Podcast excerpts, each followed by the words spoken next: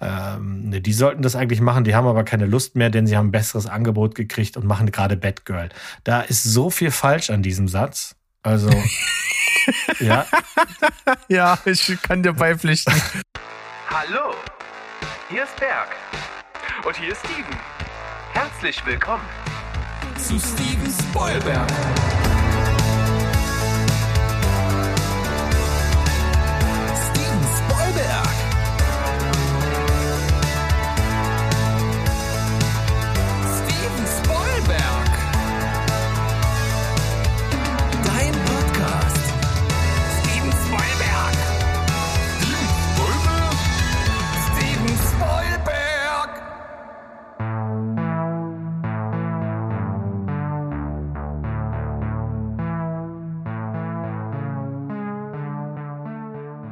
Heidi Ho Welt da draußen. Wir sind wieder da. Euer liebster Film- und Serienpodcast aus dem wunderschönen Leipzig. Steven Spoilberg ist back am Ostersonntag für euch, mit euch. Und ich habe hier den Mo und der ist mein kleines Osterhäschen. Heidi ho, Welt da drin. Hier ist Mo. Ich wohne nicht in Leipzig. Ich wohne ganz woanders. Werdet ihr nie hinkommen, ist viel zu klein. Findet ihr auch nicht mal auf einer Karte. Hier gibt's auch gar keine Straßenlichter. Und wenn der Berg mich besuchen kommt, braucht er immer ganz viele Kerzen und Feuerzeug. Nichtsdestotrotz, ähm, Ostern, Ostern, was war das nochmal? Was, was ist da passiert? Da war irgendwas, ne? Da hing irgendeiner so am Kreuz. Uh, das ist ja düster. Fangen wir gleich richtig düster an hier in die Folge. Bitte. Du hast es so gewollt. Wir machen quasi weiter, weil wir haben ja am Karfreitag dann schon die, die zehn Jesus-Filme mit Sandro und mir gehabt. Ja, Und das war ein Brett. ja, da bleiben wir jetzt einfach mal dran äh, an dieser Nummer, an dieser leichten Blasphemie. Das ist ja salonfähig dann bei uns. Kann man alles machen. Ähm, wir haben uns dann so mehr schlecht als recht durch die Jesus-Filme gemogelt.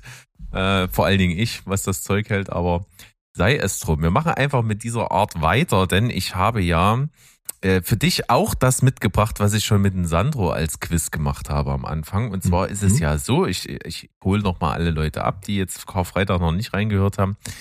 Es gibt ja bekanntermaßen eine Liste mit, mit ungefähr über 700 Filmen, die äh, zur, zu den Osterfeiertagen nicht gezeigt werden dürfen im Fernsehen. Ja, da gibt's also die große Keule, denn das sind die, die stillen Feiertage. Und da darf eben äh, bestimmter Film nicht kommen. Äh, und diese Liste habe ich mir mal zu Gemüte geführt und habe ein folgendes Quiz mit Sandro gemacht. Und jetzt mache ich das mit dir auch. Und zwar nenne ich dir immer vier Filme Ja. und einer davon darf gezeigt werden. Drei davon stehen auf dieser Liste. Also no, nochmal, nur damit ich blöd Mann, jetzt nicht gleich dann, also du sagst vier Mhm. und einer davon darf tatsächlich nicht gezeigt werden. Nee, umgekehrt. Drei davon sind verboten und einer davon äh, ist nicht verboten und darf gezeigt werden. Ja gut, dann äh, cheese me in, würde ich sagen. Ja, pass auf, Nummer eins. A. Dumm und Dummerer 2. B. Die nackte Kanone. C. Mafia, eine Nudel macht noch keine Spaghetti. D. Police Academy. Okay, also. Einer darf gezeigt werden. Das muss ja nicht mit Logik zu tun haben, warum die nicht gezeigt werden dürfen. Deswegen würde ich jetzt per se aus dem Bauch, würde ich sagen, Police Academy darf gezeigt werden. Tatsächlich nicht. Ähm, du hast vollkommen recht. Mit Logik braucht man hier nicht rangehen. Das ist also auch ein Quiz, wo du nicht verlieren kannst, denn du kannst es im Grunde genommen auch nicht wissen. Aber äh, dem Versuch beizuwohnen, wie du es trotzdem äh, eben machst, ist es äh, schön. Tatsächlich darf an Ostern die nackte Kanone gezeigt werden. Die ist nicht verpönt. Ach, guck an. Ich dachte, weil die schon das Nackt im Namen hat, wäre die, wär die raus. Und Mafia von wegen, ne, könnte ja Blut und killen. Und Dumm und Dümmer dachte ich wegen der Fäkalwitze vielleicht, aber ja. ne, Wahrscheinlich alles nicht mal schlechte Überlegungen, aber äh, in letzter Konsequenz nein. Hm. Mal gucken, wie es mit dem nächsten Block aussieht. Und zwar ist da A. Top Gun, B. Mad Max, C. Ghostbusters oder D. Scarface? Ja gut, dann gehe ich jetzt mal total weird ran. Dann glaube ich, dass man Scarface sehen darf. Das ist richtig. Siehst du? Das ist vollkommen gedacht. korrekt. Weil das ist ja auch vollkommen egal, dass die Leute da über den Haufen geballert werden. Äh, spielt keine Rolle. Gleich am An- Okay, alles klar. Hm, Logik verstanden. Hau raus, den nächsten, den, den nächsten Film ich jetzt auch. So ein Quatsch. Also wirklich. Wer sich da mal hingesetzt hat. Ja, das kostet ja auch Zeit Ja. und Ressourcen und so. Witzig. Äh, vor allen Dingen haben die ähm, zwei, die letzten beiden Jahre haben die keine neuen Filme auf die Liste gepackt. Mhm. Aber okay, du, du hast dich ja mit dieser Liste auseinandergesetzt und das interessiert ja jetzt vielleicht nicht nur mich, sondern auch den einen oder anderen. Konntest du denn auch erfahren, warum wir das vorgesetzt bekommen? Warum das? Also ich meine, das ist ja wieder unser eins unserer Lieblingsthemen, äh, Zensur am Menschen. What the fuck? Was soll das? Das ist also ein, das wird von der FSK gemacht. Das ist ja sowieso unser Lieblingsverein, ne? Weißt du ja? Ja, natürlich. Mhm. Wir haben Ähm, T-Shirts und Merch von denen. Falls ihr was wollt, sagt Bescheid. Die Tasse, wo es Ja. unten immer rausläuft zum Beispiel.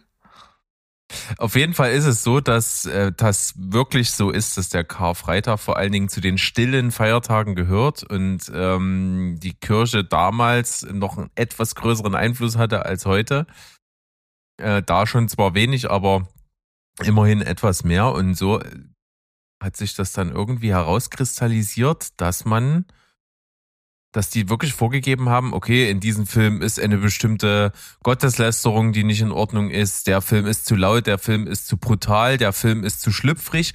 Also aus irgendwelchen solchen Gründen wurde dann zugestanden, dass eben an diesem Tag sowas nicht gezeigt werden soll. Hm.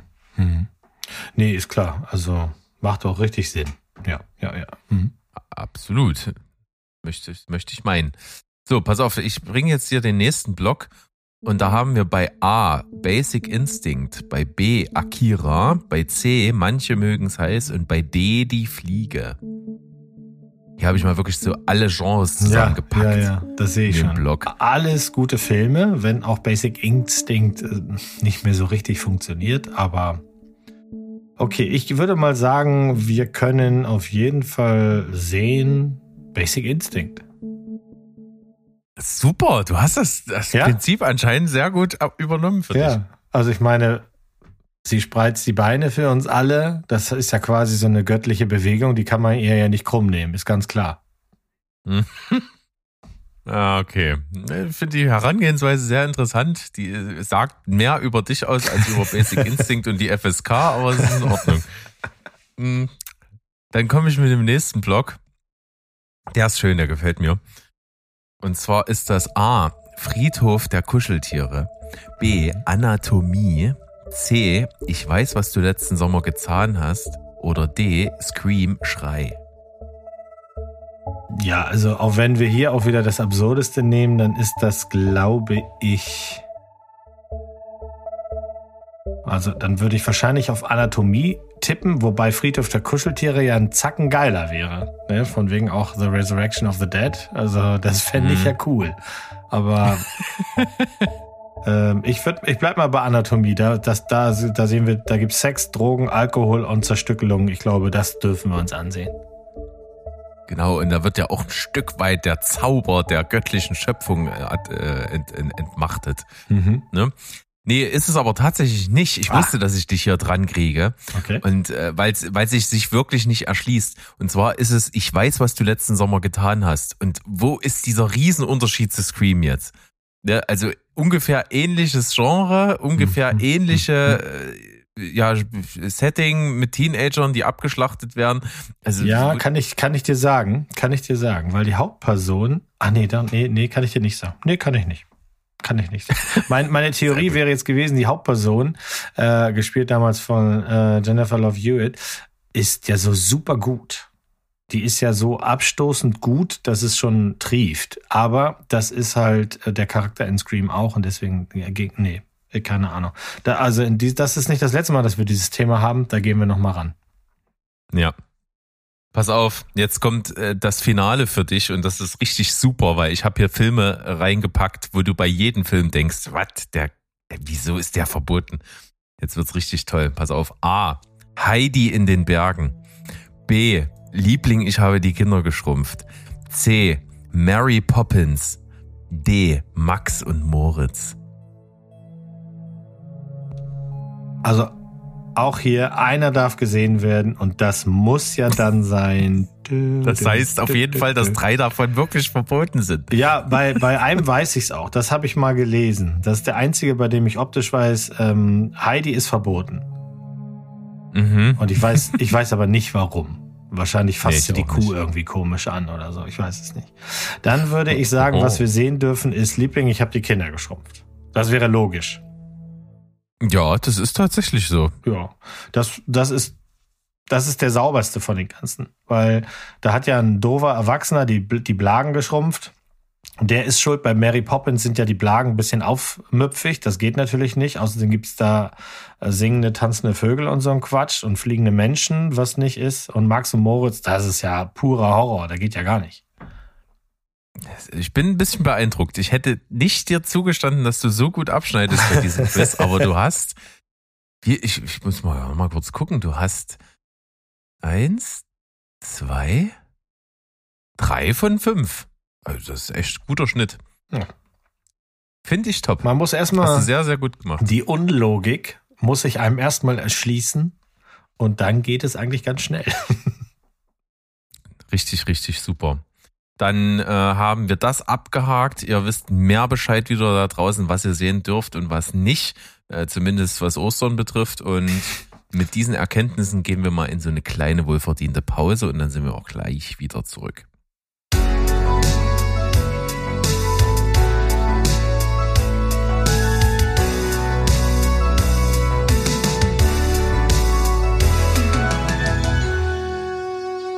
So, hier sind wir wieder für euch da. Eure kleinen Osterhäschen haben sich die Eier versteckt gegenseitig. Und Alter Schwede. Das ist aber so, so, so tief und Mann, Mann, Mann, Mann, Mann, Mann, Mann.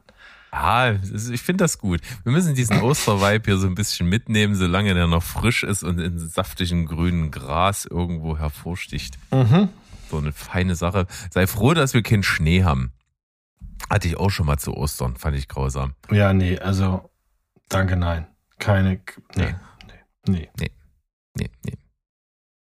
So, ähm, Empfehlung oder Gurke der Woche?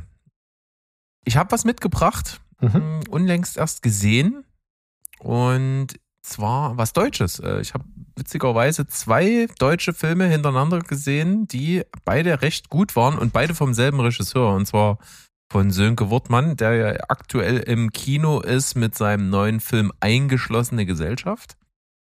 Den habe ich gesehen, den fand ich ziemlich gut. Aber was ich hier empfehlen möchte, ist der Film von ihm, ich glaube, aus dem vorletzten Jahr, ich glaube 2020 kam der. Und zwar heißt er Contra. Ähm, mit Christoph Maria Herbst und ah, ich habe einen Vornamen vergessen. Farouk heißt die Dame mit Nachnamen. Äh, lass mich kurz gucken. Ich hab's nicht gesehen. Ich Die heißt Nilam Farouk. Und äh, Handlung ist ganz cool. Christoph Maria Herbst ist ein Professor an der Universität Frankfurt, der macht so Rhetorik und solche Geschichten. Und äh, sie ist eine junge Studentin mit arabischem Hintergrund und kommt in der ersten äh, Vorlesung zu spät und wird von ihm vor vom ganzen Auditorium äh, zur Sau gemacht und dann lässt er auch noch so ein, zwei rassistische Bemerkungen raus. Und das Problem ist Ah. einfach, das wird auch Mhm. gef wird auch gefilmt äh, von Schülern und so wird auf Insta und YouTube geteilt und sowas. Und da gibt's dann also ein Disziplinarverfahren für ihn und er kann sich so ein bisschen reinwaschen, indem er sie äh, in einem Debattierwettbewerb sozusagen äh, coacht und Mhm. ihr Mentor wird. Und äh, das wird er dann halt tatsächlich, erst macht es ja nur, um seinen Arsch zu retten. Aber die hat äh, sowohl Talent und auch er ähm, nimmt, äh, ja, nimmt sich ihr eben an und äh, baut eine Beziehung auf zu ihr. Und das ist ein wirklich richtig cooler Film. Rhetorisch wahnsinnig toll. Schöne Dialoge, auf, absolut auf den Punkt. Tolle Formulierungen, äh, ernste Töne, lustig zwischendrin. Also wahnsinnig empfehlenswert. Contra von Sönke Wortmann. Na dann. Deutsche Filme ist bei uns im Hause immer ein kleines Problem. Meine Frau ist da sehr streng im Nicht-Mögen. Also das muss man ihr lassen. Da macht sie auch keinen Unterschied. Also die sind alle blöd. ähm, Mhm. Und da braucht es dann schon richtig Zauberkraft von mir, dass ich da mal ein durchmogeln kann. Mal sehen. Ähm, Der wird es, glaube ich, nicht. Das ist auch keine Thematik, die sie da groß äh, interessiert, aber ähm, ich glaube, ich gucke mir den dann mal an. Ich habe so einen Bogen um die Sönke Wortmanns gemacht, weil der irgendwie für mich den Drive so ein bisschen verloren hatte. Auch ein paar Sachen gemacht hat, mit denen ich nur partout gar nichts anfangen konnte. Aber wenn der Berg sagt, das kann man sehen, dann kriegt das durchaus nochmal eine Chance. Ja, das finde ich gut. Also ich fand Contra super. Auch wenn es überflüssig war, fand ich der Vorname von ihm echt gut, weil das, weil das Original halt schon großartig ist und er es nicht groß abgeändert hat. Frau Müller muss weg, was ja so ein bisschen der Bruder im Geiste ist zu dem neuen Film jetzt äh, eingeschlossene Gesellschaft. Der, der hat mich sehr überrascht damals. Also, Mhm. der hat schon gute Sachen gemacht. Ja, aber auch schlechte. So Gute ist es. Frage, ich weiß gar nicht. Ja, zum Beispiel ein Film, der auch an Ostern nicht gezeigt we- werden darf. Charlies Tante. Ja, also das ist ja nur wirklich ein Schlag ins Gesicht, das Ding damals. Meine Güte. Äh. Aber anyway, lassen wir das. Kommen wir mal zu Gut. meiner Empfehlung. Bitte. Hast du auf deinem Handy die App Tinder? Nein. Ja, das war auch die richtige Antwort, denn vielleicht hört ja Nane heimlich zu und das wäre jetzt dann schon ziemlich kritisch. Äh, Ich habe sie auch nicht. Ich, ich weiß, dass es sie gibt. Ich weiß auch, was man damit tun kann. Einfach links und rechts sch- schweipen und sagen, wen man cool findet und wenn irgendwie ergeben sich dann Matches und dann können sich Leute schreiben. Und das haben einige Damen gemacht mit einem wundervollen Menschen mit Namen Simon Leviv, der Tinder-Schwindler hinterher genannt wurde. Und das ist eine Netflix-Doku, die auch demnächst sogar zu einem Spielfilm gemacht werden soll. Aber ich habe mir die Doku angesehen auf Netflix. Ich habe ja so ein Ding für diese True Crime-Geschichten. Und ähm, äh, die wahre Geschichte über diesen Tinder-Schwindler ist halt eben, dass dieser Simon nichts von dem ist, was er vorgibt zu sein. Er äh, gibt vor, äh, Milliardär zu sein, ähm, dass er einer Familie angehört, die ganz dick im Diamantenbusiness ist. Und der geht halt in Kontakt, vornehmlich offensichtlich mit Damen aus dem Bereich äh, äh, Norwegen und äh, äh, also in Stockholm lebt, lebte die eine und ich glaube eine andere in Amsterdam. Ähm, und diese jungen Frauen sind immer ganz angetan von ihm und der ist sehr offen und der schreibt sehr offen und was er sehr geschickt macht, ist, er lädt die Damen, die er da kennenlernt, relativ zügig ein zu einer sehr, sehr exklusiven ähm, Begegnung, also eine, eine Nacht, ein kleiner Ausflug oder irgendwie sowas, um halt auch so ein bisschen zu zeigen, ich habe wirklich Kohle, das ist kein Gag. Ähm, du kannst, wenn ich dich reinlasse in meine Welt, in eine ganz exklusive Welt einsteigen und am Ende ist das halt alles, alles gelogen. Ähm, er leiht sich immer wieder Geld, so finanziert er quasi die Luxusreisen mit den anderen Damen, so ergibt die eine Dame die nächste Dame und die nächste Dame. Und es geht hier halt in diesem Fall um drei Damen maßgeblich, die die Schnauze voll hatten davon, die also mitbekommen haben, dass sie benutzt wurden. Und eine von denen, die Cecile, ist zu einer norwegischen Tageszeitung gegangen zum Beispiel und hat das Ganze so ein bisschen ins Rollen gebracht, dass er dann tatsächlich auch entlarvt wurde, sogar verurteilt. Ja, aber wie das alles gekommen ist und sowas, ähm, ich fand's gut. Es sind alle Folgen zusammengenommen sind nicht ganz zwei Stunden, wer so ein bisschen auf True Crime steht und sich einfach fragt, wie, wie, wie kann man, warum fällt man auf sowas rein? Denn wenn ich das so sage, dann klingt das eigentlich, naja, also, ne, warum sollte sich so ein Milliardär quasi auf Tinder rum Das war Ja. genau mein Gedanke, den Ja. ich mir jetzt aufgehoben habe, gerade bis Ja. jetzt eben. Und es ist auch so, dass die Frauen das auch sehr offen sagen, ähm, auch in dieser Doku eben sehr offen sagen, das Erste, was ihm begegnet, ist Unverständnis. Ja, warum? Diese große Frage des, konntest du das nicht sehen? Ja, ist, ist, am Ende ist es immer viel klarer. Und ähm, die Damen, die, die, die, die, die, die Frauen erzählen von ihren Erlebnissen und dann verstehst du, warum sie darauf reingefallen sind. Und du verstehst, was er gemacht hat und welche Triggerpunkte der gesetzt hat. Und ich kann dir garantieren, ähm, äh, es gibt viele, viele Betrüger da draußen und viele fallen darauf rein, weil der Mensch auch ganz gewisse Triggerpunkte eben hat und, und sich dann zurückzieht und die Klarheit gewinnt dann halt eben nicht. Ich finde, was die, die Frauen sind hier, die halten mir gar nichts zurück. Die Namen sind auch nicht geändert. Ähm, das finde ich schon spannend, das finde ich gut.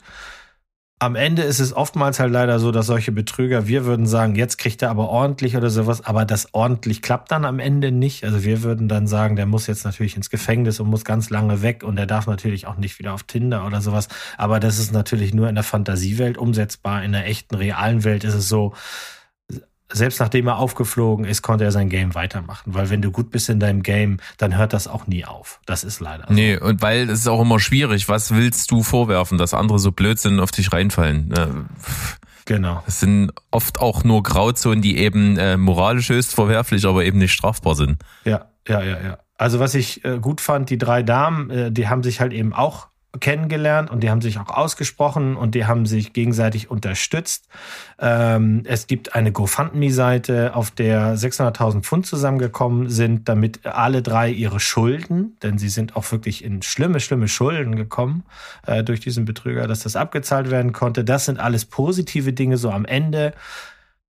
Man kann nur sagen, guckt euch das an, denn äh, am Ende ist es so, äh, vielleicht neigt der ein oder andere dazu, dass er auf irgendeine Art von Schwindel reinfällt, ohne dass ihm bewusst ist, dass er darauf reinfällt.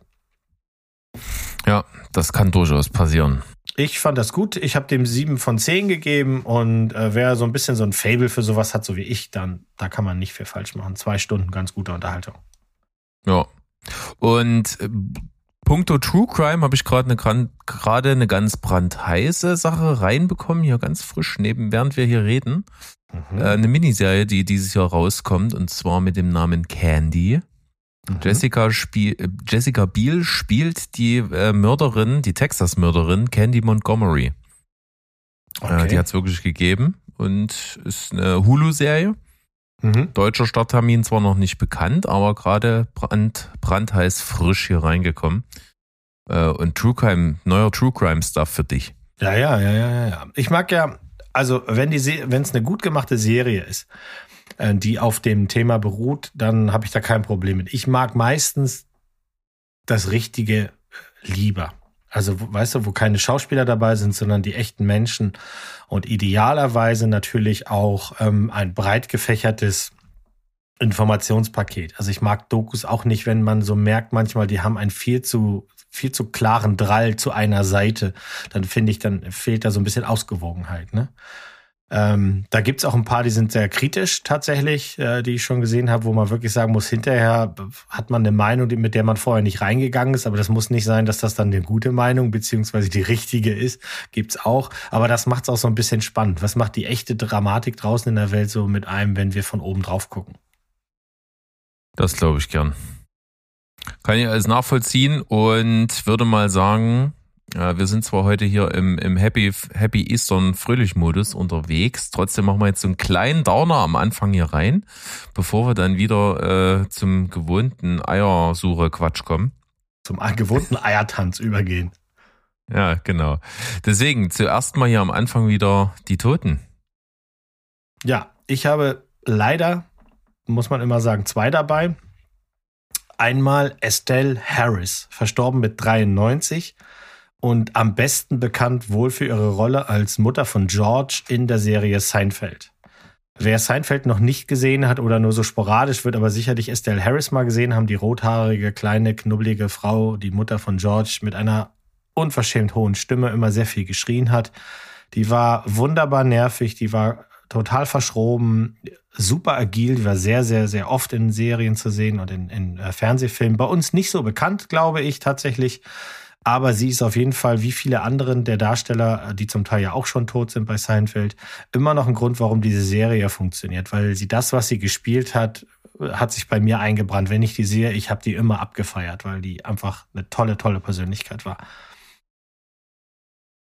Ja, dann auf jeden Fall wünschen wir viel Spaß im Himmel. Genau, da ist sie auf jeden Fall. Da ist sie auf jeden Fall. Und meine Nummer zwei habe ich schon im, in, in unserem Discord-Server, dem alle anderen, die jetzt zuhören und da noch nicht sind, natürlich gerne beitreten können. Da habe ich das schon geteilt. Ähm, Uwe Bohm ist verstorben, sehr plötzlich, mit äh, 60 Jahren an plötzlichem Herztod.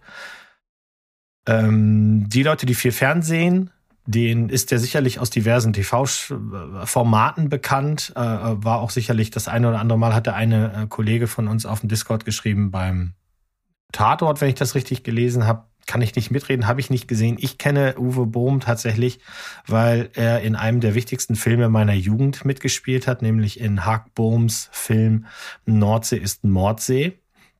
Den Film habe ich, der ist von 1976.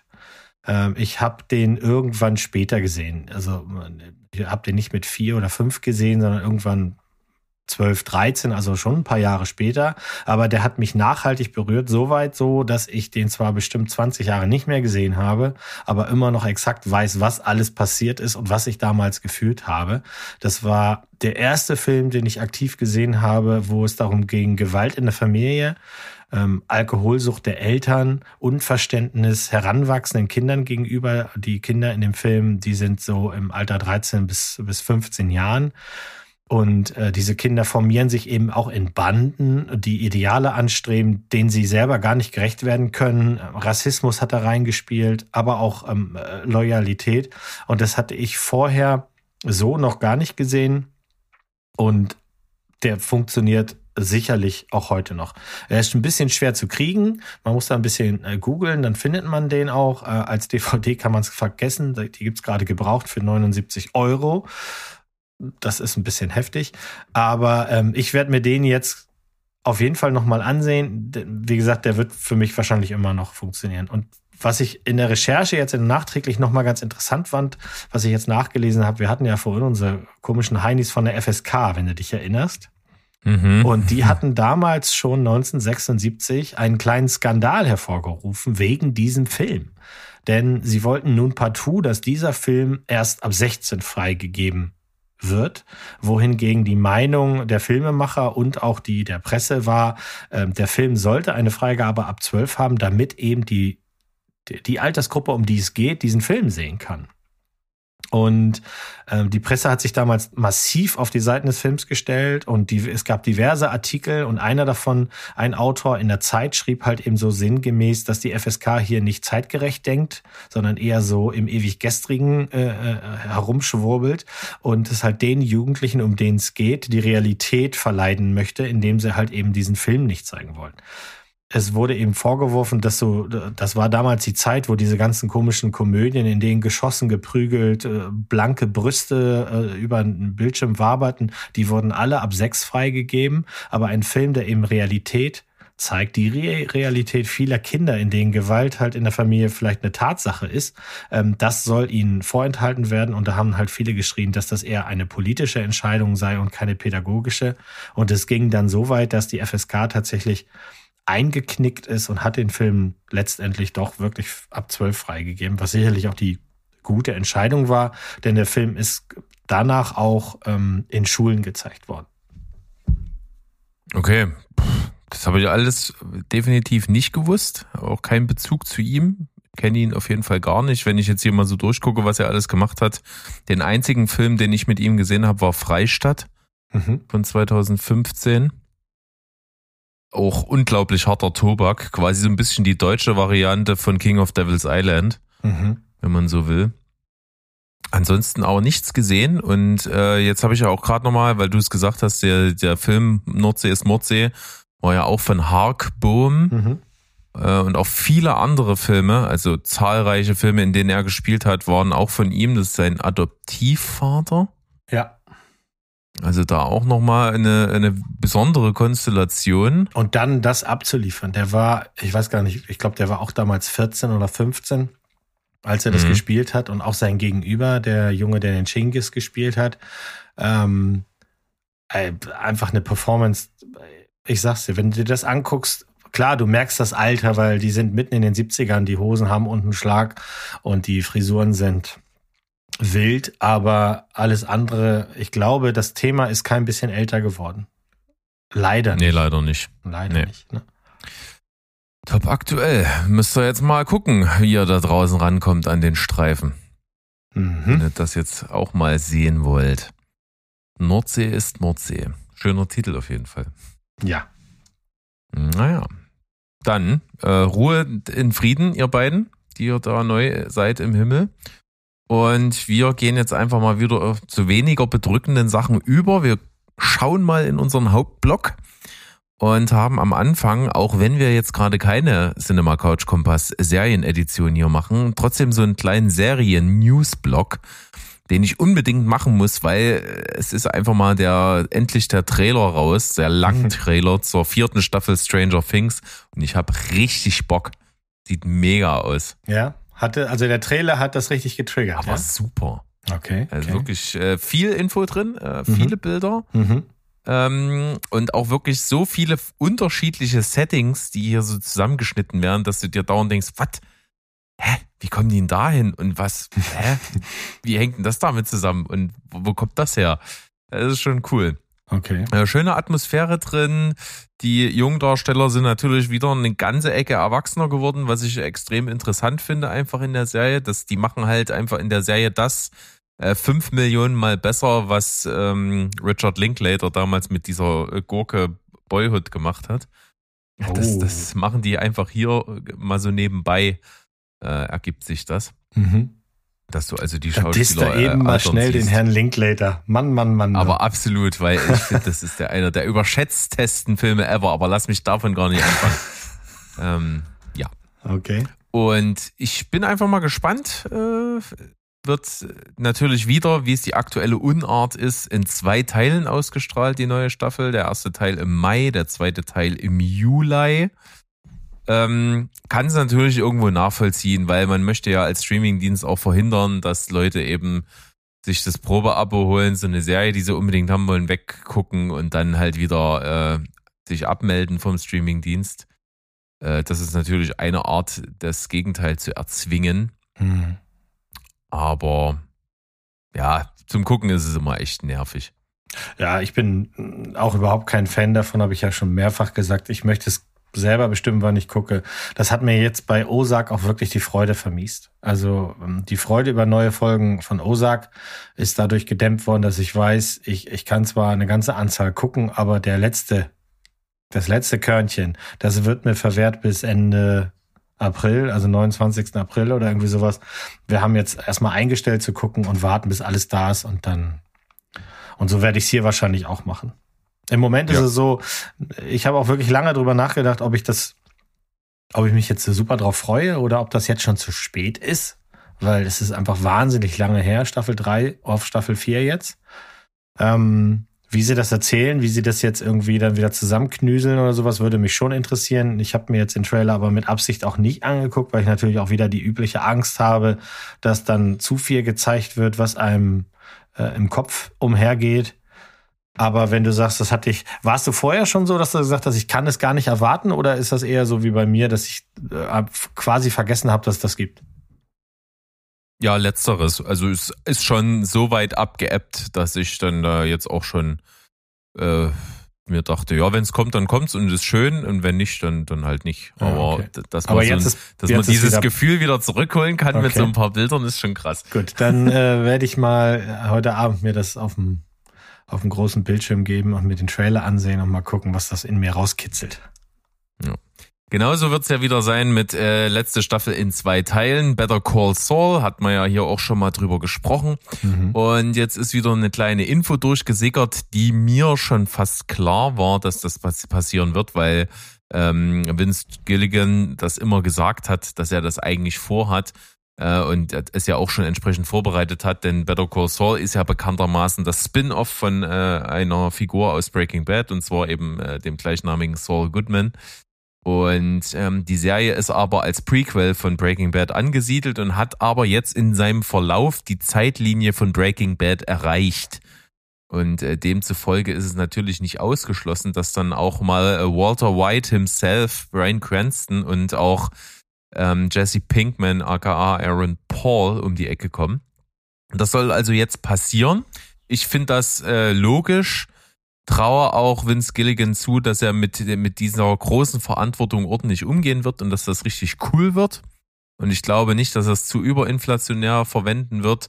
Ähm, und bin dann gar nicht so äh, negativ eingestellt, wie es Sandro zum Beispiel direkt war. Wir haben ja auch im Chat schon drüber geredet bei uns und er Ja. meinte halt, ja, finde finde ich nicht gut, weil dann wird's wahrscheinlich wieder so ein, so ein, so ein kleines äh, so Nebenschauplatz, der sich dann aufmacht, wo die Leute also voll drauf gehypt sind, dass die jetzt drin vorkommen und man nur noch darüber redet und die Qualität der Serie auf der Strecke bleibt nebenbei. Ähm, wie gesagt, ich denke, das wird gut und was die Leute da draußen sagen, ist mir eigentlich vollkommen scheißegal. Ich will halt mein ähm, Finale von Better Call Saul. Es soll gut werden, es wird gut werden äh, und da bin ich, glaube ich, ganz versöhnlich am Ende. Also ich traue dem auch zu, dass der weiß, was er da macht und dass der einen sauberen, schönen Türöffner hier reingetan hat, dass die beiden da reinwackeln und dass das dann nicht einfach nur plump ist oder so. Und wenn es richtig geil gemacht ist, dann gibt das ja einfach nur nochmal den Ansporn, das Ganze nochmal als, als Schleife dann zu sehen. Dann startet man halt Breaking Bad nochmal. Würde ich ja auch sofort tun, wenn mir jemand die Familie rausschneidet, aber ansonsten wird das bei mir wahrscheinlich nicht nochmal der Fall sein. Ja, wir werden das auf jeden Fall machen. Ich hatte es schon kundgetan, dass das also unser Plan hier bei, im Hause Rollwerk ist. Wir werden also erstmal Breaking Bad nochmal durchballern, El Camino gucken und danach Better Call Saul von vorne nochmal bis Ende. Und bis wir das geschafft haben, ist Ja. auf jeden Fall der zweite Teil definitiv raus von Better Call Saul. Von Ja, daher, ja, ja, auf jeden, auf jeden Fall. Auf jeden Fall. das Komplettpaket geben wir uns. Mann, Mann, Mann. Nee. Nee, nee. Ich, nee, also der, Gedau der Gedanke wäre schön, weil Breaking Bad so ein paar einfach geile Szenen hat, wo ich, hat, wo ich einfach wirklich auch mit offenem Mund vom Fernseher stand. Auch als das erste Mal die Zwillinge aufgetaucht sind und so, wo ich gedacht habe, Alter, wie weird sind die denn drauf und so. Aber ich komme einfach nicht gegen den Sohn an. Die Frau könnte ich noch ertragen, aber ich finde den Sohn, also bei jeder Autobombe ist willkommen. Ja. Schickt Walter Jr. einfach mal in die ewigen Jagdgründe. Ja. Naja. Gut. Aber das ist kein Behindertenbashing, sondern das ist einfach pure menschliche Antipathie. Das geht in Ordnung. Ja, das hat nichts mit seiner Behinderung zu tun. Das hat halt damit zu tun, dass die Rolle der Serie nichts gibt. Gar nicht. Also Ja. ob der da ist oder nicht, das ändert nichts, außer man versteht ein bisschen, auf der, am Anfang versteht man, dass er eine Familie hat und für seine Familie sorgen wird, aber wenn man dann das Balk sieht, dann denkt man sich, nee, musst du nicht. Geh, nimm deine erste Million und fahr nach Kuba und leb dein Leben, bis du abnippelst. Aber ach, dann wäre es ja auch als Serie doof. Ist ja, ich verstehe das ja. Ich verstehe es. Naja. Was gibt's denn so noch weiteres im Serienkosmos, was auf uns zukommt? Coming up.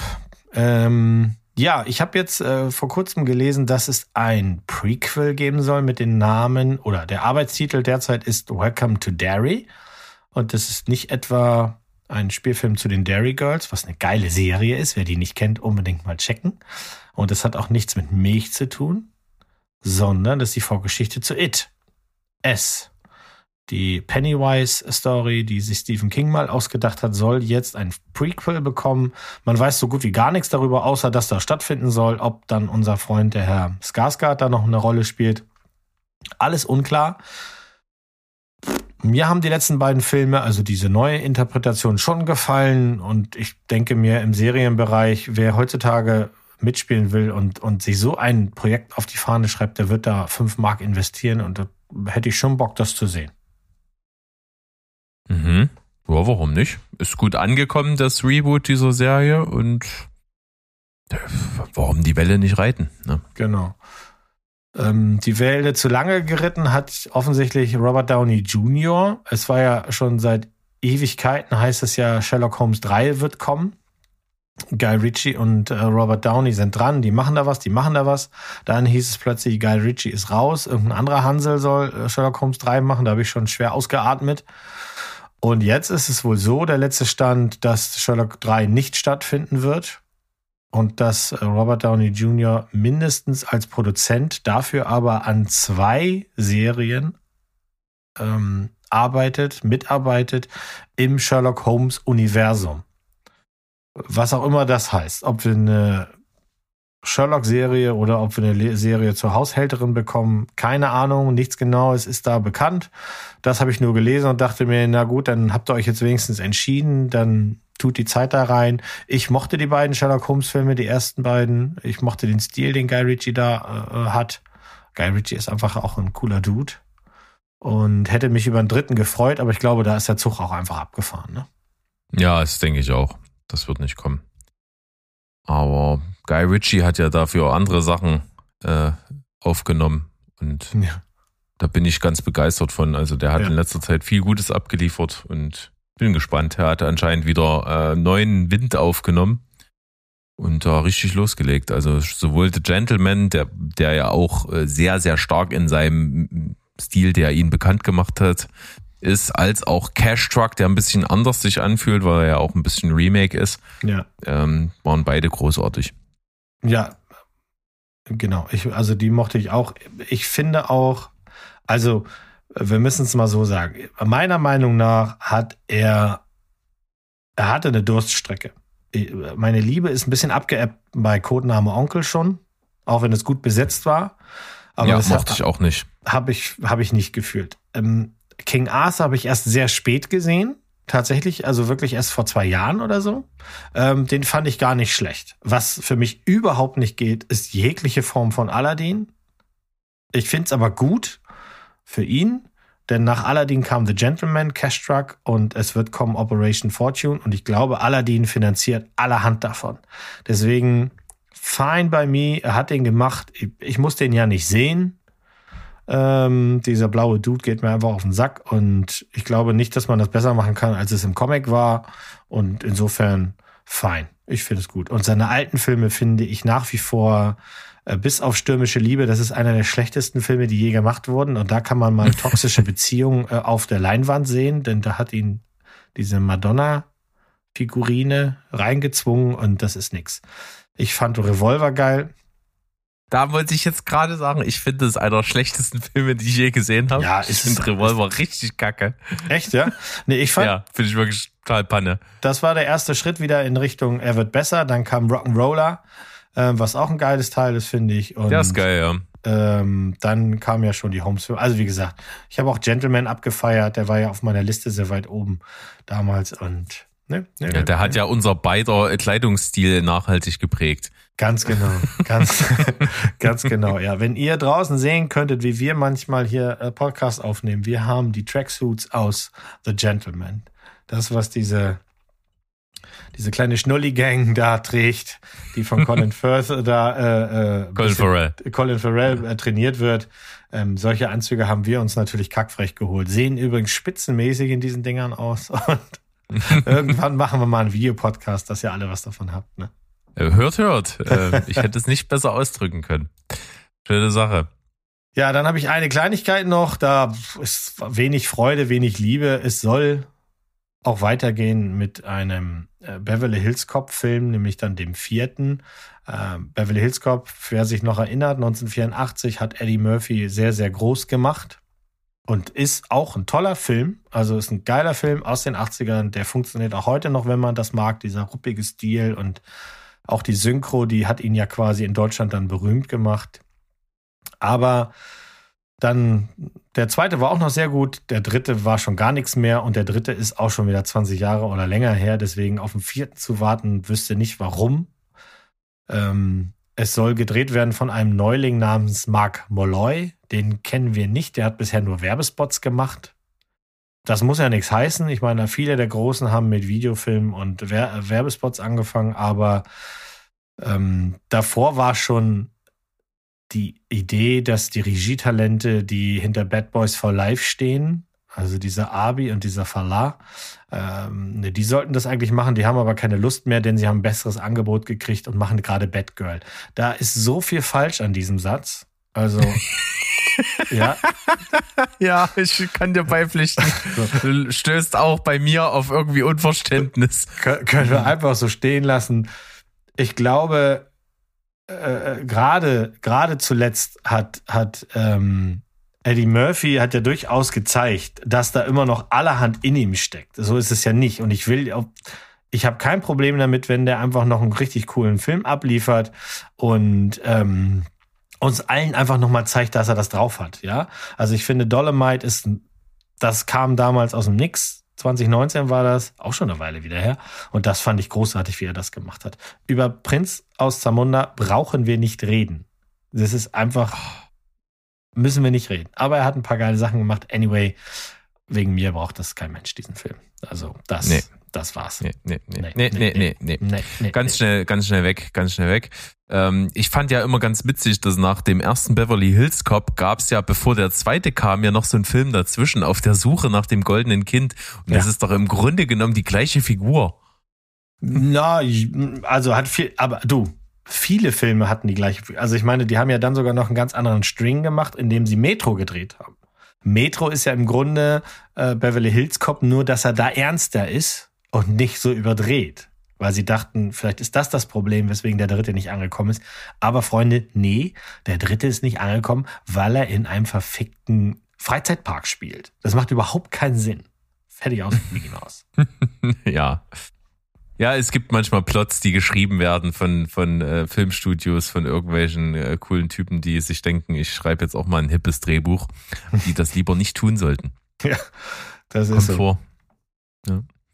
Dann hast du noch was hier mitgebracht, was jetzt ja anläuft diesen Monat. Und Ja. äh, witzig ist, ich hatte diese Woche Steven getroffen. Wir haben äh, zusammen eine, eine Besorgung im Baumarkt gemacht, um seine riesengroße Dachterrasse äh, jetzt ein bisschen zu gestalten.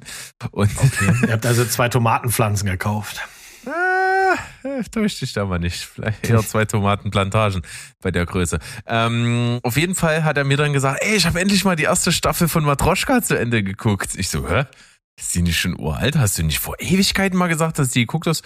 Ja, irgendwie dann die erste Folge und dann ewig nicht und dann die zweite irgendwann und dann wieder ewig nicht und dann, naja, hm, keine Ahnung, aber jetzt mittlerweile bin ich durch.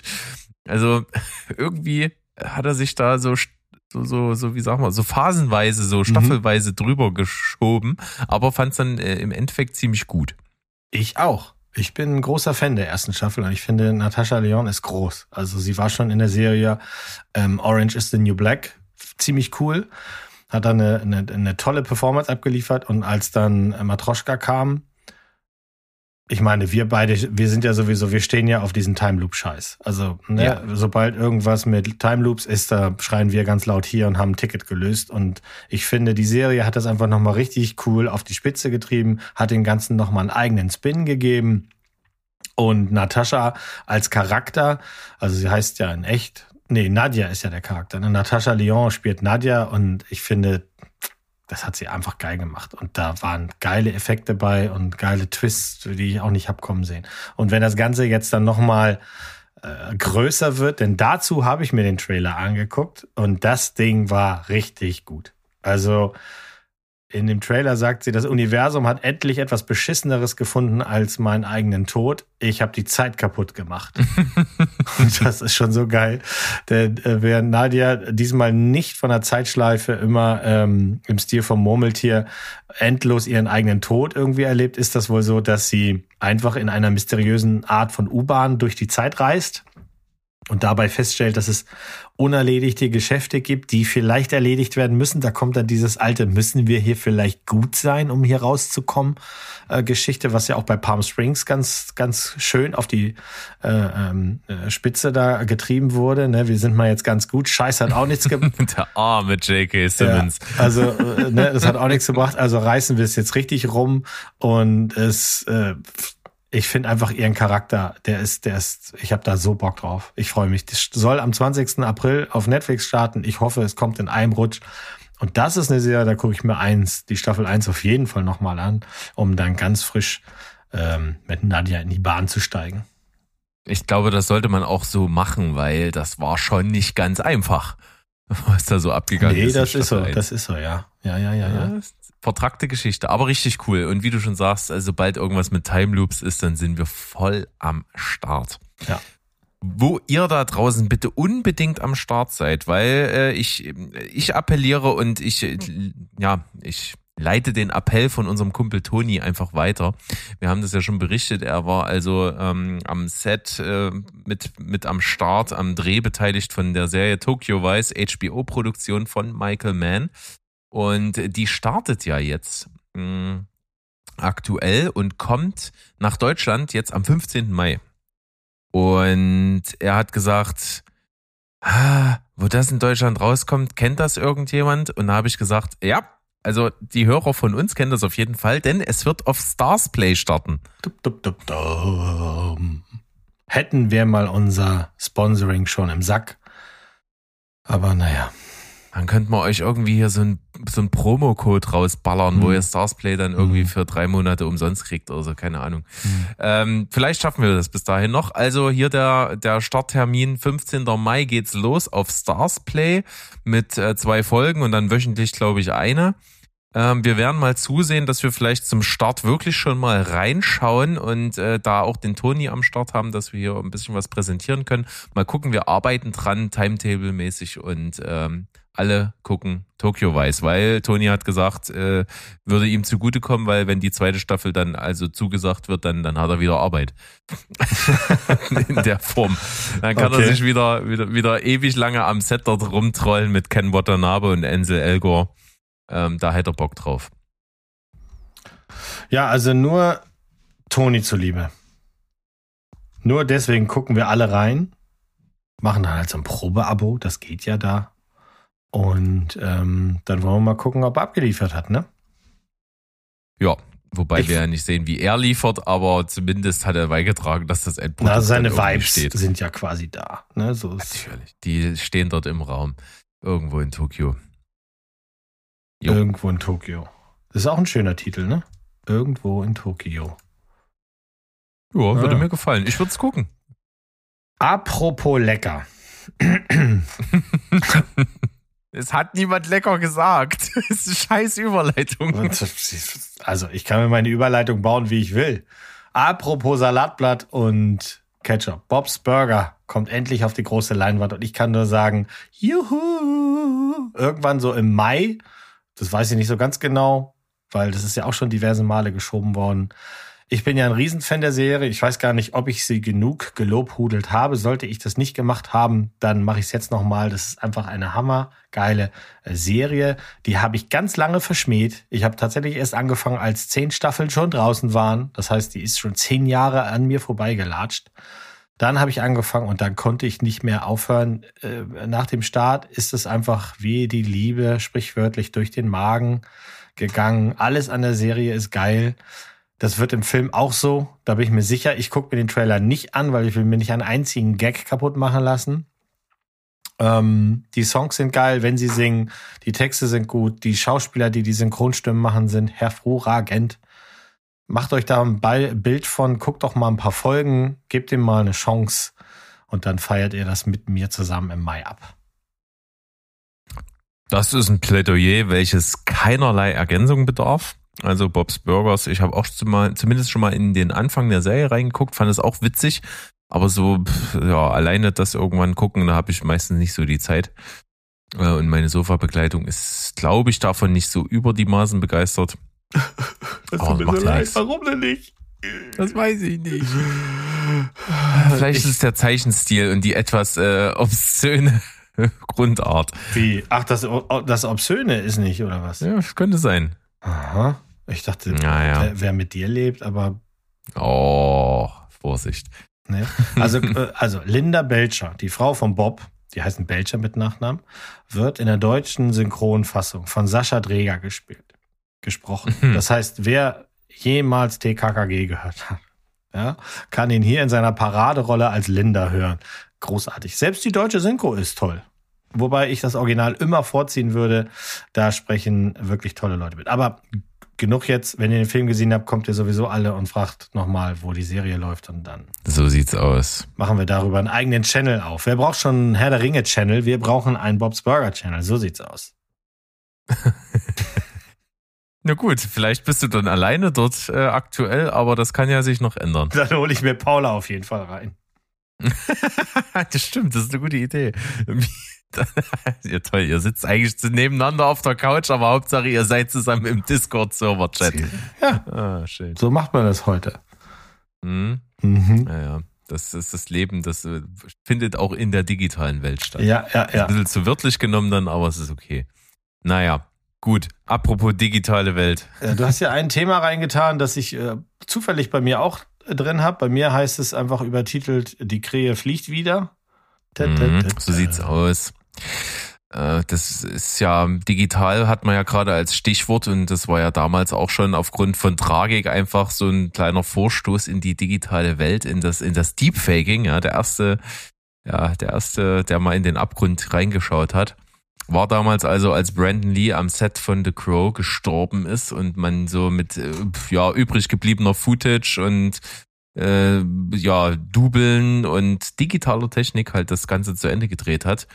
Und jetzt soll es also eine Neuverfilmung von The Crow geben und da ist eben jener, äh, nicht Stellan, sondern Bill Skarsgård gecastet worden. Stellan wäre interessant, äh, das würde man zwar nicht Mhm. abkaufen, aber was, da können wir dann wieder digitale Technik zum Verjüngen benutzen.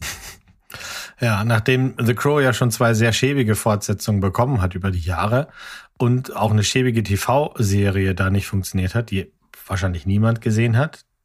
Ähm, Ich glaube, ich habe, als, als ich jung war, kam die gerade im Fernsehen. Ich glaube, da habe ich mal so ein oder zwei Folgen gesehen. ja. Ja, und es war ja schon mal so weit, dass Jason Momoa schon Probeaufnahmen gemacht hat, weil der wurde auch mal als Eric Draven gehandelt. Davon finden sich immer noch kleine Schnipsel seiner Testaufnahmen im Internet. Äh, Das Projekt hat aber damals die Fin- Finanzierung nicht geschafft und so ging eben der Muskel-Hawaiianer Ficke fischen, äh, Fische ficken und wurde super berühmt, weil in dem Jahr hat er dann Aquaman gemacht. Und jetzt eben Bill Skarsgård. Ich kann mir das gut vorstellen, weil letztlich mit diesem weißen Make-up, also für die Leute da draußen, die jetzt The Crow nicht kennen, klingt das dann ganz, das Ganze ein bisschen kryptisch, weißes Make-up, äh, quasi wie so ein, wie eine Schreckensfratze eines Harlequins So ein- sah. Ein Corpse Paint. Äh, was? Ein Corpse Paint nennt man das bei, bei in der Musik. Gerade Ja. bei so norwegischen Black Metal Bands, die sie auch so schwarz-weiß anmalen. Das ist Corpse Ah, ja, Paint. okay, aber dann hast du ja die Leute sowieso jetzt gerade alle abgeholt. Das ist ja der Einzige, der mit Ukulele Natürlich. umgeht, bin ja ich hier. Mhm. Das Drehbuch schreibt Zach, Zach Balin, der kürzlich erst für King Richard Oscar nominiert wurde. Und die Regie und den Kampf, dieses Projekt eigentlich unbedingt zu verwirklichen, hat sich Rupert Sanders geschnappt. Das macht mir ein bisschen Angst, denn der ist für zwei Filme zuständig, die ich beide nicht mag, nämlich Ghost in the Shell und Snowman and the Huntsman. Oder Snow, Snow White and the Huntsman. Also Beides keine Filme, die mich jetzt hier groß hoffen lassen, aber bitte, Bill Skarsgård, der ist immer nett anzugucken. Und ich hoffe, dass er einfach dem Original oder der, der, der Comic-Vorlage da schön treu bleibt, das Ganze immer noch düster bleibt und nicht irgendwie äh, versucht wird, zu viel zu verändern. Denn ich, das finde ich gerade auch an dem Film, an dem alten Film von 1994 so gut. Der ist halt immer noch dunkel und der Soundtrack wummert und das wirkt auch immer noch, wie ich finde. Ja, ich hatte den ja auch ähm, zum ersten Mal irgendwann hier im Rahmen vom Podcast gesehen und war auch doch sehr überrascht, dass der noch so gut funktioniert. Also gerade auch dieser einzigartige Vibe, der darüber kommt durch diese ähm, ja diese Kombination aus diesem düsteren Vampir-Ding, dieser Rache-Story und aber auch dieser Stadt, die sie so ein bisschen an Gotham City auch erinnert, so so ein komisches düsteres düsteres Moloch. Fand ich irgendwie sehr interessant alles, kam gut rüber. Ja, auf jeden Fall. Also und für mich war der auch fertig. Also der hätte keine Fortsetzung gebraucht. Der hätte jetzt. Aber naja, gut, es ist, ein, es ist halt ein Kultding geworden. Ähm, äh, sicherlich auch nicht zuletzt, weil, weil äh, die Filmemacher dahinter und, und Drehbuchschreiber dahinter auch immer noch ein bisschen Karriere gemacht haben danach. Und das äh, ein Kult nochmal aufzulegen, kann ja auch sehr viel Geld bringen und am Ende, ne, das ist halt eben das Schmierfett in der Filmindustrie. Wunder, wunderschön, Schmierfett. Aber wir waren ja gerade so bei leicht weirden, düsteren, atmosphärischen Sachen. Du hast also das, worauf sich Sandro seit Anbeginn dieser Folge freut, die er jetzt Seit hier anhört. Anbeginn der Zeit. Ja, und jetzt, ich, also, der wird mich sowieso hauen. Das ist ganz sicher. David Lynch macht einen neuen Film oder hat einen neuen Film gemacht. Klammheimlich. Ich weiß auch nichts Genaues. Ich weiß genau dasselbe, was Sandro wahrscheinlich weiß, muss ich gestehen. Ich wollte ihn gestern unbedingt nur ärgern. Als er das dann in unseren Chat reingeschrieben hat, habe ich gesagt, ich weiß, also habe ich so getan, als wüsste ich mehr. Ich weiß gar nicht so viel mehr. Ich weiß nur, dass der Film in, äh, auf den Kanten Festspielen ins Rennen gehen soll. Der Film ist fertig. Es gibt keine Fotos vom Set. Es gibt auch keine Infos zum Film selber. Man weiß nur, dass Laura Dern irgendwie dabei ist, aber man weiß nicht, ist sie ein Cameo oder ist sie die Hauptrolle. Ähm, man weiß auch nicht so ganz genau, was mit dem Satz gemeint ist. Andere Lynch-Stammgäste sind auch dabei. Äh, wer hat die Hauptrolle? Worum geht's? Nichts weiß man. Warum rede ich trotzdem darüber? Weil es fucking David Lynch ist. Und weil, wenn ihr das jetzt hier hört, dann wisst ihr schon, worum es geht. Denn das wird am 14.04. werden alle Cannes-Filme bekannt gegeben. Also wir machen jetzt mal so einen kleinen Zeitsprung. Da, wo wir jetzt sind, ist noch nicht der 14.04. Da, wo ihr jetzt seid, war der schon. Das heißt, wenn euch das interessiert, schnell mal googeln. Dann wisst ihr ganz genau, wie der heißen wird. Denn es gab ja schon 2020 Gerüchte, dass da was am Kochen ist. Es hieß ursprünglich mal, David Lynch hat einen Deal mit Netflix gemacht über eine Serie mit ungefähr 13 Stunden Material und der Arbeitstitel war Wisteria. Ähm, dann wurde Corona immer größer und plötzlich gab es die Info, dass Netflix das Projekt äh, gestrichen hat. Und es wäre ja nicht das erste Mal, dass Lynch eine Serienidee zu einem Film macht, denn so ist schließlich das großartige Meisterwerk Mulholland Drive auch entstanden. Und wie gesagt, ich weiß jetzt gerade noch nicht viel mehr. Ich freue mich aber trotzdem drauf, weil David Lynch-Filme einfach immer ein Fest sind. Auch wenn sein letzter Film von 2000 und sage und schreibe sechs so lange ist das schon her, Inland Empire ein richtiges Brett von schwerem Brot ist. Das kann man nicht anders sagen. Das ist ja, und auf, an dem richtigen Brett von schwerem Brot werden wir uns noch die Zähne ausbeißen. Ja, das kann sein. Was zudem auch spannend sein kann, ähm, diese Kann-Geschichte, wir kriegen da ja, also, ne, das kennen wir alle und wir, wir hören das ab und zu in den Nachrichten oder so. Es kann diesmal aber ganz interessant sein, denn es wird ein weiterer David einen Film in Cannes zeigen. Ähm, auch dieser David hatte eine Serie geplant mit Netflix und wurde genauso rüde abgewatscht wie David Lynch, nämlich David Cronenberg. Hat auch schon länger nichts mehr gemacht und auch der soll seinen neuen Film im Mai in Cannes eben vorstellen. Hauptrollen sind bekannt, Viggo Mortensen, Lea Seydoux und äh, Christine Stewart und es soll eine Art Horrorfilm sein. Das sagt sich bei Cronenberg aber immer schnell. Der hat einfach dieses Ding da, dass die Leute alle sagen, das sind immer alles irgendwie Horrorfilme. Ob es jetzt Body-Horror, Bluthorror oder Psycho-Horror ist, keiner weiß es. Auch das werden wir wahrscheinlich dann frühestens nächste Woche oder so wissen. Da freue ich mich auch drauf. Die beiden Davids am Start und ähm, was soll da noch schiefgehen? Das klingt echt gut. Also da bin ich gespannt, obwohl ich ja in diesen Kaninchenbau David Lynch noch nicht reingekrochen bin. Komm Also rein, ich kenne- es macht Spaß. Ich kenne, kenne wirklich wenig davon, von ihm. Ja. Ich kenne nur Mulholland Drive ja. äh, und seinen Kurzfilm hier, ähm, What Did Echt, Jack ja? Do? ja, Ja. das war's. Der ist cool. ja, aber das, das war's tatsächlich. Ja. Okay. Also das, das muss ich ja sagen, der Sandro hat sich erst vor kurzem durch die, durch die Vita von äh, David Lynch gearbeitet, was echt Spaß macht. Und es hat das, weil wir dann öfter mal hin und her geschrieben haben und ich ein großer Lynch-Fan bin, hat das auch getriggert, dass wir beide tatsächlich mal Bock haben, eine, eine Sendung darüber zu machen. Also da könnt ihr uns gerne mal im Discord sagen, was ihr davon haltet. Sind da draußen noch David Lynch-Fans, die das interessieren würde? Ich habe mir seine Bios besorgt. Ich habe die alle gelesen. Ich stehe auf diesen Kerl, auch wenn ich auch meine Schwierigkeiten hatte mit Inland Empire, gar keine Frage. Aber der hat so viele geile Sachen gemacht. Und ich weiß auch, dass Steven sehr verzweifelt ist an Twin Peaks, aber das große Ganze, was das sein sollte, das mochte ich sehr. Und ähm, da musste mal reinkommen, Berg. Rein, schließ die Tür, setz dich hin, lass den Zwerg tanzen. Aber es ist ja auch sowas, wo du dann irgendwie da, da, dann auch alles irgendwie dir reinziehen musst. Nee, nee, nee, nee. es, nee, es, nee, nee, es, wird, es wird doch ihm nicht gerecht, wenn ich einen Film gucke. Naja, also du könntest ja, du kannst ja mit den leichten anfangen. Es gibt ja leichte Werke von ihm. So ist es ja nicht. Also ähm, ich, ich finde, dass der Elefantenmensch ein sehr gerader Film ist für das, was er ist. Mit einem großartigen äh, Schauspielerensemble, im richtig geil knackigen Schwarz-Weiß gedreht, ist das ja ein Film, der hat eine ganz klare Geschichte. Anfang, Mittelteil und Ende, fertig. Und der funktioniert auch heutzutage immer noch richtig, richtig gut. Der macht Spaß. Der, der, sieht, der sieht toll aus. Und dann könntest du ja sonst noch anfangen mit ähm, oder oder sehen vielleicht ähm, The Straight Story, eine wahre Geschichte, auch eine gerade erzählte Geschichte, wenn auch seltsame Charaktere davor kommen, sind es aber trotzdem alles normale Menschen. Alles andere ist dann schon geht dann schon in Richtung weird. Hm. Naja, Aber- gut. Irgendwann werde ich mich da mal ranwagen und dann schauen wir mal, was das so mit ja, mir es, macht. Es, es tut mir mal leid, wenn einer David Lynch sagt, kann ich die Schnauze nicht halten. Ich muss jetzt aufhören. du musst jetzt aufhören. Das ist jetzt angekündigt. Aber wir sind noch nicht ganz am Schluss, Nee. weil wir sind ja hier auch schließlich an Ostern unterwegs und wir haben eine Agenda, ja, wir haben hier einen Ruf zu verlieren. Und äh, ihr habt ja noch quasi nach dem Sonntag ja noch einen Tag mehr, wo ihr ausspannen könnt da draußen, zumindest die meisten von euch. Mhm. Deswegen haben wir ja auch noch die Zeit, hier noch so ein, zwei kleine Sachen hier mit reinzubringen. Ja. Wir wollen ja auch keine Geheimnisse hüten.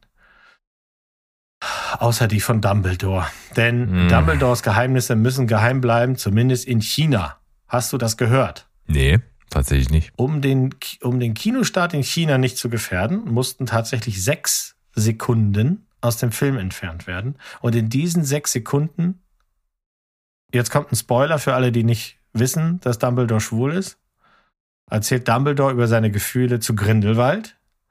Und das mögen die Chinesen nicht, denn schwul gibt es da nicht.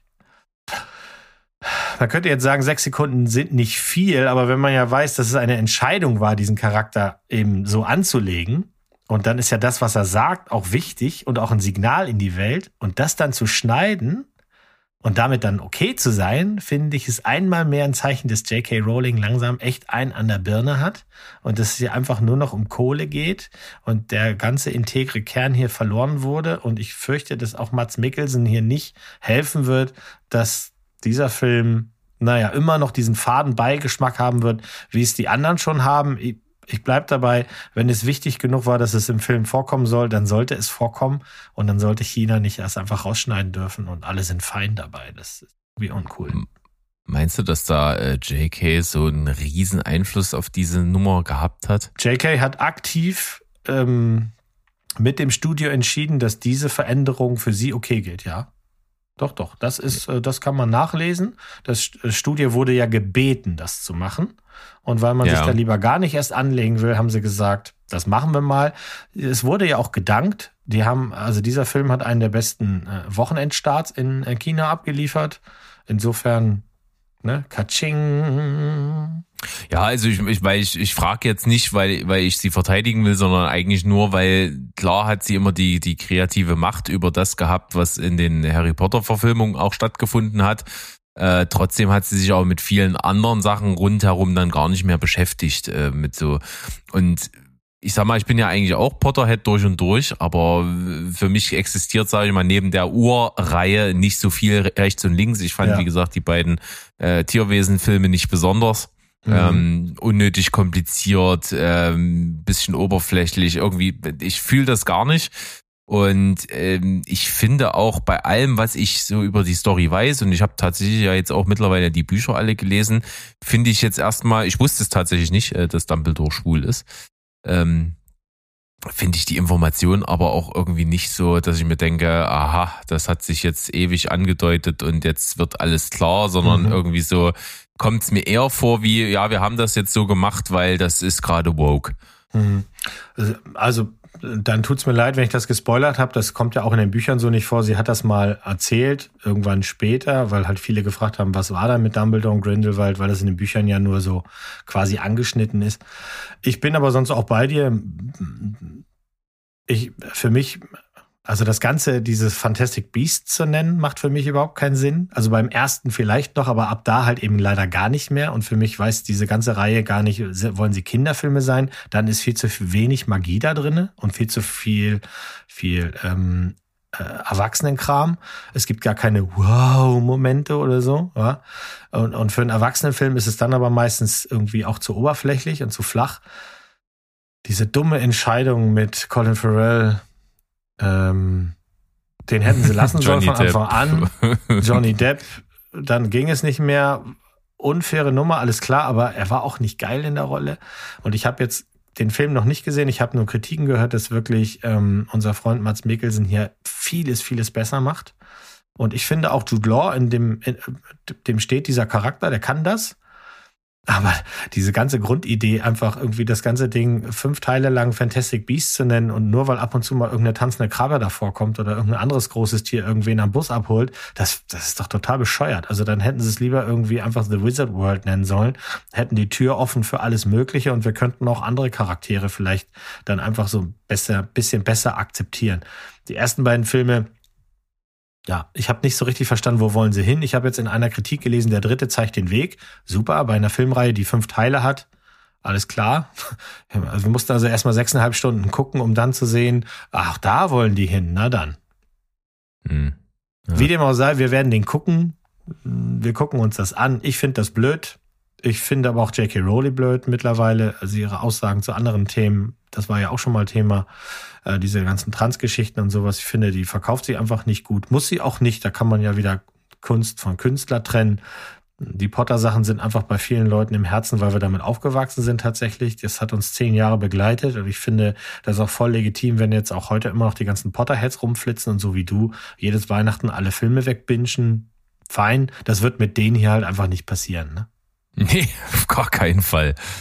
Nee, also da bin ich bei allen dabei, was du gesagt hast. Ich fühle das gar nicht, überhaupt nicht. Und ich habe es versucht, ich habe es zweimal versucht. Äh, Ja. Und es ist nicht meins. Und ich ärgere mich eigentlich nur, dass, dass es trotzdem irgendwie noch Sachen gibt, dass es irgendwie dazugehört und dass ich schon wissen will, wie das weitergeht. Aber eigentlich habe ich gar keinen Bock, das zu gucken. Ja, ich, ich, also ich muss sagen, dass ich den zweiten Teil im Director's Cut oder in der Extended-Fassung, ich fand den, fand den gut. Also ich fand den so gut, im, dass ich, ich habe den nicht im Kino gesehen, sondern zu Hause auf unserem Sofaplex. Und das fand ich super.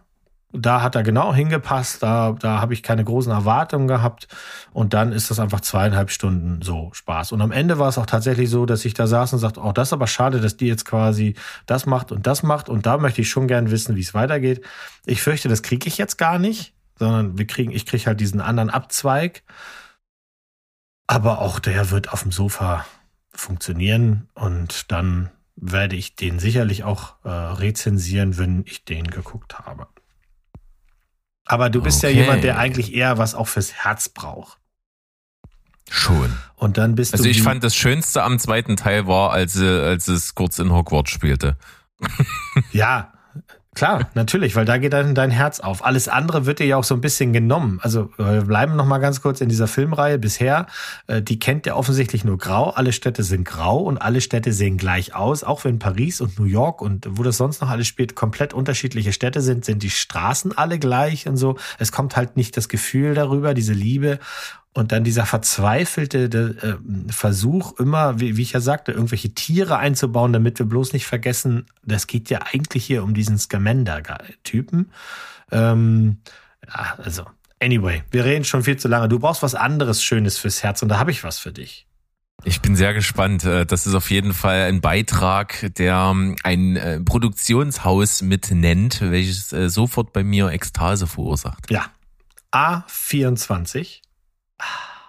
Nicht die Autobahn, Nein, A24, das wunderbare Studio, das tolle Filme ähm, macht, machen lässt, produziert und in die Welt rauspupst, haben sich Marcel the Shell with Shoes on, also Marcel, die kleine Muschel mit Schuhen an, angenommen und haben einen erwachsenen Kinderfilm gemacht. Der erste A- A24, der für Kinder und Erwachsene sein soll. Und wenn euch Marcel the Shell with Shoes on noch gar nichts sagt, dann seid ihr keiner der eine Million Leute, die seit ein paar Tagen diesen nicht aufhören, diesen Trailer zu gucken, der sehr schön gemacht ist, sehr niedlich. Guckt euch den ruhig an. Ähm, der Trailer für den langen Kinofilm um die Muschelhülle mit Schuhen, äh, die sich auf eine mutige Reise macht, die eigene Familie zu finden, ist der erste Animationsrealfilm im Doku-Stil, denn diese kleine Muschel macht sich eben auf die Suche nach der Familie und wird begleitet von einem Dokumentarfilmer, was an sich schon witzig ist. Und sie erzählt dabei die herzerwärmende Geschichte eben der Familie, die früher ganz viel zusammen waren, ganz viele Muscheln haben zusammengelebt und dann sind sie alle getrennt worden und das darf ja so nicht sein. Das Ganze basiert auf einem Kurzfilm, den man umsonst auf YouTube sehen kann. Der ist schon zwölf Jahre alt. Ähm, der Film hier soll im Juni starten. Im Moment ist das so, dass wirklich in jeder amerikanischen Talkshow und in ganz vielen Podcasts und sowas wird von diesem Trailer geredet, weil das von A24 einfach keiner erwartet hat, dass da sowas kommt. Und ich finde, die haben einfach ein Repertoire, da kann man echt nur Hut abnehmen und sagen, Chapeau, Freunde, ich habe da Bock drauf, das zu gucken. Das ist so schön weird, ohne weird sein zu müssen, sondern einfach auch niedlich und schön. Ich glaube, das ist so ein Ding, da wird der Berg eine kleine Träne im Knopfloch haben hinterher. Schönchen. Das holt mich total ab. Ich muss den Trailer gucken. Ich Ja. habe nur davon gelesen, dass es diesen Film gibt, aber habe noch nichts gesehen. Das werde ich mal tun. Also. Marcel the Shell with Shoes on. Ja. Schöne Sache. Und ich würde jetzt einfach mal sagen, ich schließe diese Folge mit so einer ganz kleinen Info, die ich so schön abgedreht und bescheuert und eigentlich auch überflüssig fand, dass ich sie jetzt fallen lassen muss. Äh, Und zwar gibt es einen Film mit dem unglaublich schnittigen Titel Grizzly 2 Revenge. Ach, endlich. Guck dir das an. Das ist also ein Film. Der Name intendiert zumindest, dass es ein zweiter Teil ist. Und äh, das Problem ist anscheinend, wenn das wirklich ein zweiter Teil ist, was ich nicht recherchiert habe, dann ist das Problem, dass die Leute unglaublich lange nach Teil 1 warten mussten. Denn bis dieser Film fertiggestellt wurde, sind 40 Jahre vergangen. Von, von Produktionsstart bis letztendliche äh, Erscheinungsdatum. Ja. 37 Jahre ähm, Production Hell, möchte ich sagen. Ja. Und das Witzige ist, äh, warum kann man das erzählen? Man kann das erzählen, weil das auch noch ein Film ist, der 1983 mal begonnen hat mit den Dreharbeiten und hat damals die jungen Versionen von George Clooney, Charlie Sheen und ich glaube, es war sogar noch Laura Dern. Ja, genau. Die drei, also der Kreis schließt sich, ähm, sind da irgendwo mal verheizt worden in diesen Filmen. Die haben da auch angefangen mit Drehen und dann ist einiges in der Produktion schiefgelaufen. Ne? Damals haben sie in Ungarn angefangen mit Drehen, dann ist der Regisseur irgendwie abhanden gekommen dem Projekt. Das Geld reichte damals nur für 45 Drehtage. Dann äh, scheint man sich inlands dort irgendwie verschuldet zu haben, sodass die ungarische Regierung alles Material beschlagnahmt hat. Dann lag das da so ein bisschen und Ende der 80er sollte das also veröffentlicht werden und das Problem war da aber, dass die Produktionsfirma pleite gegangen ist und so setzte sich das Stück für Stück fort, bis dann letztendlich irgendwann mal 2020 dieser Film dann doch noch, warum auch immer man das doch noch durchprügeln wollte, ähm, das Licht der Welt erblickt hat. Und äh, es muss eine Katastrophe sein. Also der Film ist quasi weit weg von dem Meisterwerk. Es geht also einfach um einen fünf Meter großen Bären, der bei einem Rockkonzert irgendwie dort einfällt und Amok läuft. Es ist sozusagen eine absolute Billo-Version von der Weiße Hai in irgendeiner Art und Weise. Es muss fürchterlich geschnitten sein. Klar, wer macht sich Mühe für so ein altes Material 2020 nochmal irgendwas schön zu schneiden? Macht niemand. Äh, an, aber an sich soll es wohl eine absolute B-Movie-Perle sein. Mhm. Ähm, Mhm. Mit sehr, sehr vielen unfreiwilligen Aktionen, Dialogen, Kostümen, was auch immer. Also, wer das gerne mal möchte, ne? Äh, Grizzly 2 Revenge. Ein Titel, der äh, alle Herzen mit Schrecken erfüllt da draußen. Ja, Ähm, der, könnt ihr der, euch mal reinziehen. der würde mich schon interessieren, tatsächlich. Ähm, das finde ich, ich finde die Idee witzig, dass man ihn dann doch noch rausbringt. Auf jeden Man Fall. hat ja sogar noch äh, Szenen jetzt wirklich nachgedreht ja, ja, Film. ja. Aber was aber nicht viel geholfen hat, wenn ich das hier so richtig lese, schreibt der eine Kollege vom Variety, die Spezialeffekte seien von schlechter Qualität, insbesondere für die Bären, Angriffsszenen und er nennt diese käsig, abrupt, schlecht, äh, fehlerhafte Effektarbeit und äh, die Musikpartitur seien zufällig zusammengeklebte Tonstückchen. Das klingt doch alles sehr gut. Also da werde ich mich mal auf die Suche machen. Genau, für die Trash-Fans da draußen, warum nicht? Äh, wenn Mo den gefunden hat, dann machen wir mal auf dem Discord-Server bei uns eine kleine Watch-Party. da können wir uns das reinziehen, kollektiv. ah, schöne Sache. Ähm, ich fand das sehr erfrischend hier zum Ostersonntag jetzt sozusagen, wo wir beide hier erscheinen on air in, in, in der Welt da draußen. Und ich glaube, das ist eine schöne Beschäftigung während des Eiersuchens, uns beiden hier zuzuhören, was wir heute gemacht haben. Und äh, deswegen bedanke ich mich natürlich recht herzlich und würde einfach dann sagen Tschüss, ciao und goodbye. Bleibt spoilerfrei. Dann macht's mal gut. Bringt uns ein paar Eier mit. Ich esse keine Eier. Verständlich. Nicht mal Schokoeier, ist zartbitter. Nein, nur wenn sie vegan sind.